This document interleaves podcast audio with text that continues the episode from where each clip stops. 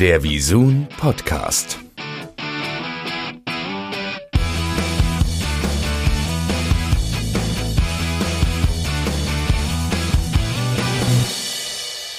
Ja, wir fangen direkt an. Christina, sei doch einmal so nett und stell dich doch mal bitte den äh, Zuhörern vor. Wer bist du? Was machst du bei der Welt und wie lange machst du das schon bei der Welt? Ja, Fernsehen, Kai, das mache ich schon eine ganze Weile. Also ich habe eine lange Geschichte, Sat 1, NTV, wieder Sat 1 und dann letztlich zu N24, was ja bekanntermaßen heute Welt heißt und wo ich auch einen relativ großen Anteil dran hatte. Dann eines meiner, glaube ich, fettesten Projekte in einer relativ langen Fernsehvita, wie du ja gerade hörst, war tatsächlich die Namensänderung von Welt, weil ich, und das ist ein sehr, sehr geiler Job, für die Markenführung von Welt verantwortlich bin und für das Marketing. Und ja, ganz nebenbei mache ich Kommunikation und alles mögliche andere. Aber hier ist, glaube ich, Marketing das Entscheidende. Und über das reden wir, glaube ich, heute. Ganz genau. Ja, ich wollte dir heute nämlich äh, ganz konkret ein paar Fragen über ein äh, wirkliches Highlight-Format stellen. Äh, das äh, ist ein, wie man sagen kann, glaube ich, bei den Sendern der dritten Generation ein, ein Leuchtturm. Äh, und äh, ja, der hat vier Buchstaben und heißt Mars und ähm, ja, wird demnächst auf Welt laufen. Ich freue mich da schon sehr drauf und ja, würde gern mal von dir hören, ähm, wie habt ihr es denn überhaupt geschafft, an die Rechte zu kommen? Das war doch bestimmt gar nicht so einfach. Das dürfte ja ein ziemlich beliebtes Format sein. Ja, ich glaube, Leuchtturm mal grundsätzlich finde ich ist schon ein ganz cooler Begriff. Als bin Seglerin und da steht man auf Leuchttürme und ja, Mars ist ein Leuchtturm, um es ganz einfach zu sagen. Wie sind wir da rangekommen? Ähm, man überlegt ja Jahr für Jahr und nicht nur, weil man auf den Screenforce geht und irgendwas Cooles präsentieren will, was man natürlich will, ne, sind wir mal ganz ehrlich wie man irgendwie den nächsten Schritt im Bereich äh, der Kernkompetenzen macht. Bei uns sind das relativ klar zwei. Das macht äh, Welt aus. Zum einen Nachrichten und dann auch immer live, live, live und das andere sind Dokumentationen. Und ja, man hat jedes Jahr diese Frage, wie kann ich mich noch steigern? Ne? Wie kann ich sozusagen besser erzählen? Wir bewegen uns ja heute in einem Marktumfeld, was ganz anders aussieht als früher. Früher hast du gesagt, es gibt andere Fernsehsender, ich gucke mir mal an, was die machen und habe ich mich wieder hingelegt, jetzt mal gefühlt. Ja, Heute gucke ich, was passiert im gesamten Bewegtbildmarkt gerade auch Netflix, gerade Amazon Prime, die sozusagen sofort jedes Format international ausspielen, setzen neue Maßstäbe in der Produktion. Und ich glaube, das tut tatsächlich auch dem Sendermarkt sehr, sehr gut, diesen knallharten Wettbewerb zu haben. Ja, und wenn man sich dann umguckt, entdeckt man Mars. Tatsächlich war das sowas, wo wir mehrere Kollegen im Sender, die auch äh, tatsächlich zum einen auf eine starke Machart stehen und zum anderen das Thema Weltall, Zukunft ähm, bei N24-Welt, ne, damals waren wir noch N24, als wir das erste Mal drüber diskutiert haben, mhm. ähm, ganz wichtig finden. Die haben alle gesagt, also wenn man eine Produktion kaufen will, die wirklich die Botschaft ist, so sieht Fernsehen aus, so sieht starkes Bewegtbild aus, da muss man Maß kriegen. Ja, ja und dann sind unsere Doku-Kollegen losgegangen. Und man soll es nicht glauben, manchmal hat man ja auch Glück im Leben, ein bisschen Glück gehört immer dazu. Ja, und haben Maß gekauft. Und äh, was, was, was sagst du, also was macht denn äh, Mars so besonders? Das ist ja jetzt so Stichwort Doku-Fiction, Dokutainment. Es ist ja auch kein so ganz klassisches Dokumentationsformat, wie man es vielleicht jetzt sonst äh, so kennt. Nee, genau das ist es nicht. Man sagt ja häufiger mal den Begriff Doku-Fiction, ne? Aber beim Mars kann man sich schon mit ganz ruhigem Gewissen und ohne zu glauben, dass es deshalb weniger informativ ist, fast fragen, ob es nicht eher Fiction-Doku ist. Mhm.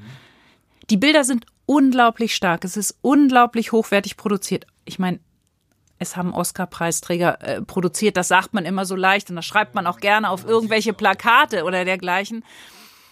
Aber ehrlicherweise muss man auch sagen, wer einen Oscar gewinnt, der kann auch was. Und genau das siehst du bei Mast. Das ist so hoch emotional.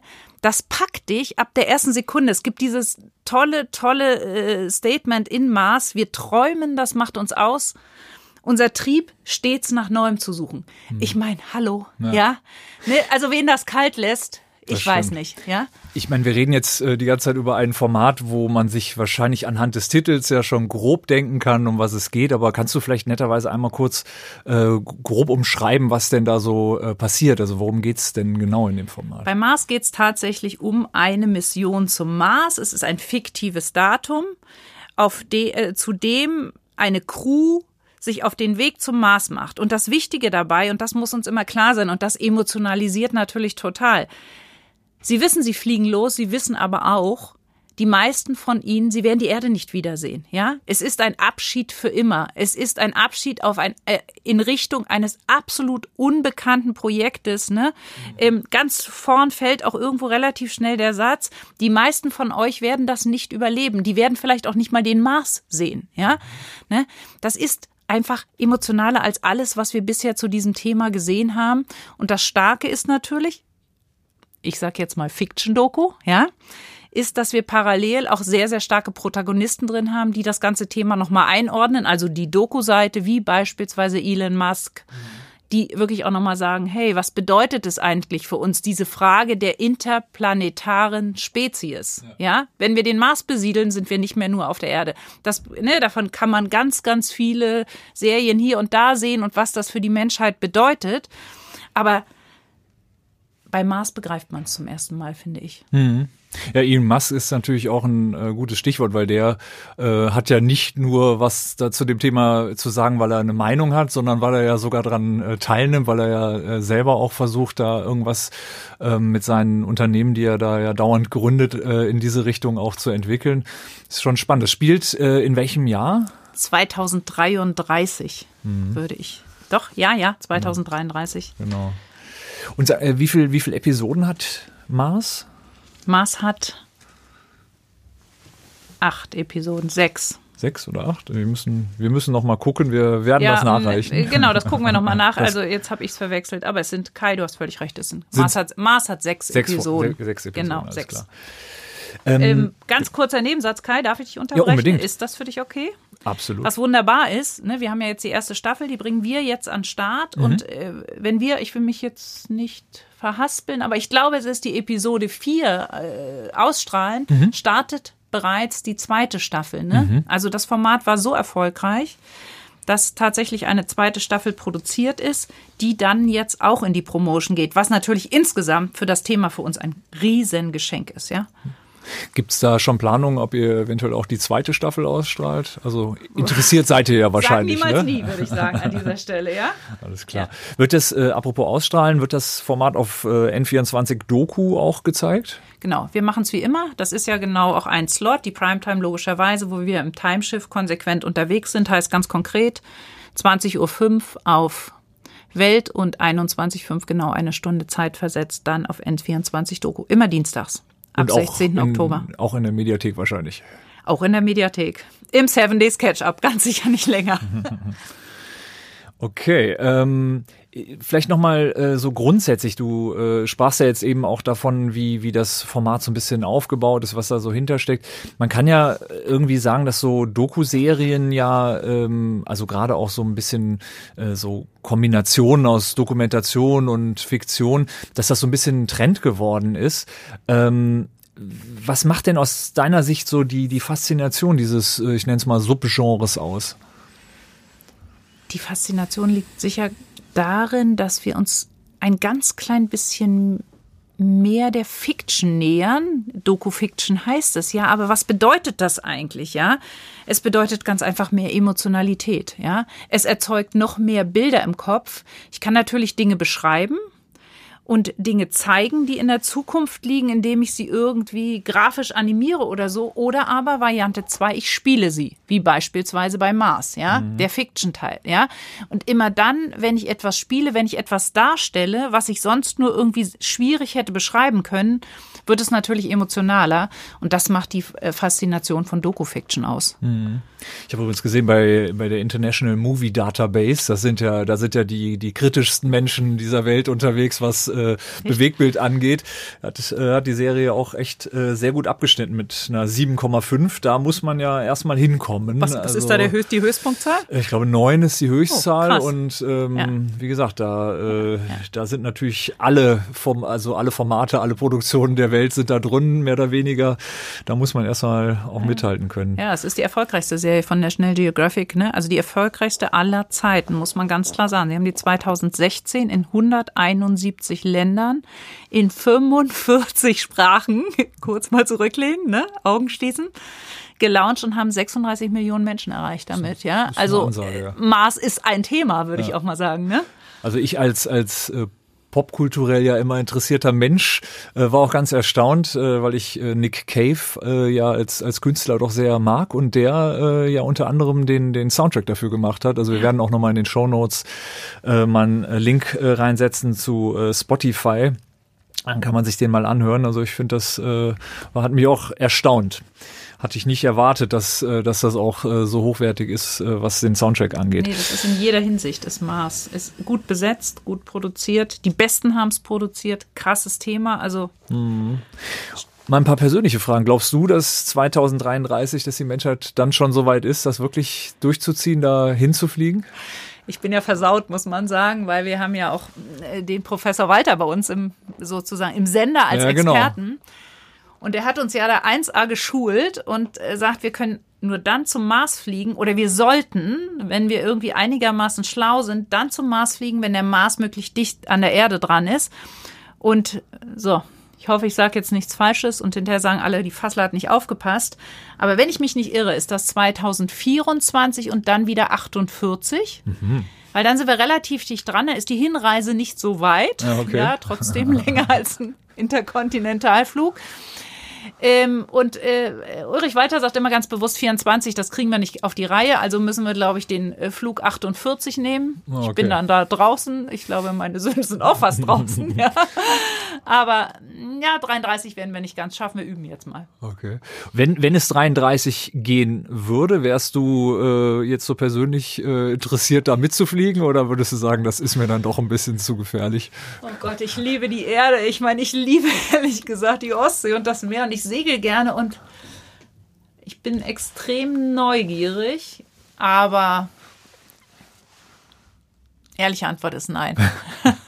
Ja, es geht mir ganz ähnlich. Also ich glaube, dafür finde ich das hier alles äh, dann doch ganz nett. Und ich finde auch so, was man, was man jetzt so sieht, ähm, sieht interessant aus, aber ein bisschen grün ist auch schön. Ne? Also Genau, äh, Kai, es ist das Grün und das Blau, sein finde ich. Das ne? mit dem Meer ist ja da auch nicht so ausgeprägt. Ja, ganz genau. Ähm, meinst du, dass sich die, die Zuschauer in, in, in Zukunft auf, äh, sagen wir mal, ähnliche Sendungen bei euch einstellen können, dass da sowas in der Richtung vielleicht nochmal demnächst äh, kommen kann? Ganz sicher. Also was wir ja, äh, was wir sehen in der Summe, du hast schon gesagt, irgendwie Staffelproduktionen. Es kommt immer mehr äh, zum Tragen, dass man sagt, ich greife mir ein großes Thema und ich spiele das über mehrere Episoden. Ne? Also tatsächlich äh, Staffeln von, egal ob tollste Zugreisen, großartig, ja, ne? Eh, Mighty Trains, Hammer, ja, ne? Ähm, ja, wir, unsere Zuschauer können sich auf eins einrichten, dass unsere Bildsprache noch mal stärker wird. Ich finde, das ist so ein ganz, ganz wichtiger Punkt. Einfach noch mal viel stärkere Bilder. Man kann heute auch mit vernünftigen Möglichkeiten, auch bezahlbar, macht keinen Sinn, wenn wir alles was tun, was wir nicht bezahlen können, vernünftig filmen, vernünftig erzählen. Die Schnitttechniken sind einfacher geworden und das sieht man. Die, die Qualität von Produktion insgesamt steigt. Du brauchst nicht immer Doku-Fiction. Du kannst auch sehr, sehr starke Bilder haben, ohne den fiktionalen Teil und trotzdem kann es hochemotional sein, weil die Bilder einfach stark sind. Als letzten Punkt, weil ähm, das ist ja ein B2B-Podcast, sage ich mal. Also wir machen das ja vor allen Dingen äh, auch für die Branche, für die Leute aus diesem Bereich Media und äh, ja, Leute aus Mediaagenturen, äh, Kunden, die äh, auch ein Interesse haben, auch in diesem äh, Bereich sich äh, dann halt mit ihren äh, Produkten zu platzieren. Aber da würde uns natürlich oder mich jetzt vor allem noch mal interessieren, was äh, ihr so im Bereich äh, Marketing oder du jetzt planst. Das ist ja nun auch dein Bereich. Da macht ihr ja wahrscheinlich auch äh, einiges äh, drumherum um das Format. Ja. Tatsächlich, ja. Wir machen Ramazamba. Du hast vorhin Leuchtturm gesagt. Wir behandeln es wie ein Leuchtturm im Marketing. Und wir haben natürlich eine Riesenchance. Alleine schon, wenn man nur die Kanäle von Welt sieht. Out of Home, TV, online, die Apps, bis hin letztlich zum Audio. Ne?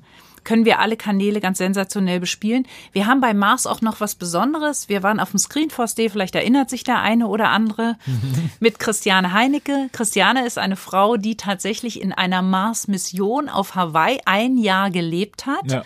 und quasi mal probiert hat, wie das denn so ist, wenn du vorwiegend in einer Kuppel lebst, nur gelegentlich mal raus kannst mit einem dicken Anzug.